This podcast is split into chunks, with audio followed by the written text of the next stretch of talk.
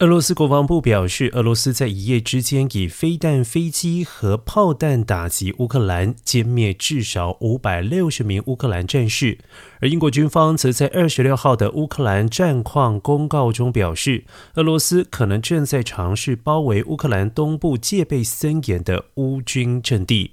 此外，俄罗斯的飞弹二十六号低空飞过乌克兰南部的欧洲最大核电厂，并且再度示警，俄罗斯军队侵略乌克兰可能引发核子浩劫。另外一方面，超过四十国二十六号在德国参与访贵会谈，试图确保对乌克兰军援态度坚定且步调一致。主持会谈的美国表示，俄罗斯行径已经激起全球反对，并誓言竭尽全力帮助乌克兰。